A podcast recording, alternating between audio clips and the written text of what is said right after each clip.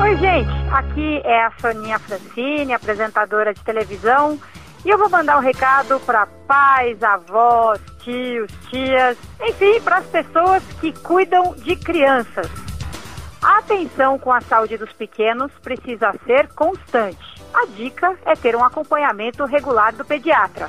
Ele pode tirar dúvidas, dar sugestões e descobrir quando algo não vai bem. O câncer infantil muitas vezes apresenta sintomas parecidos com doenças comuns da infância.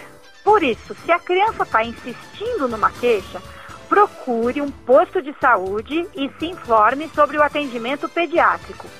70% das crianças com câncer têm chance de cura quando o diagnóstico é feito precocemente.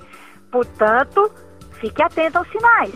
Queremos nossas crianças sempre correndo, pulando e fazendo bagunça.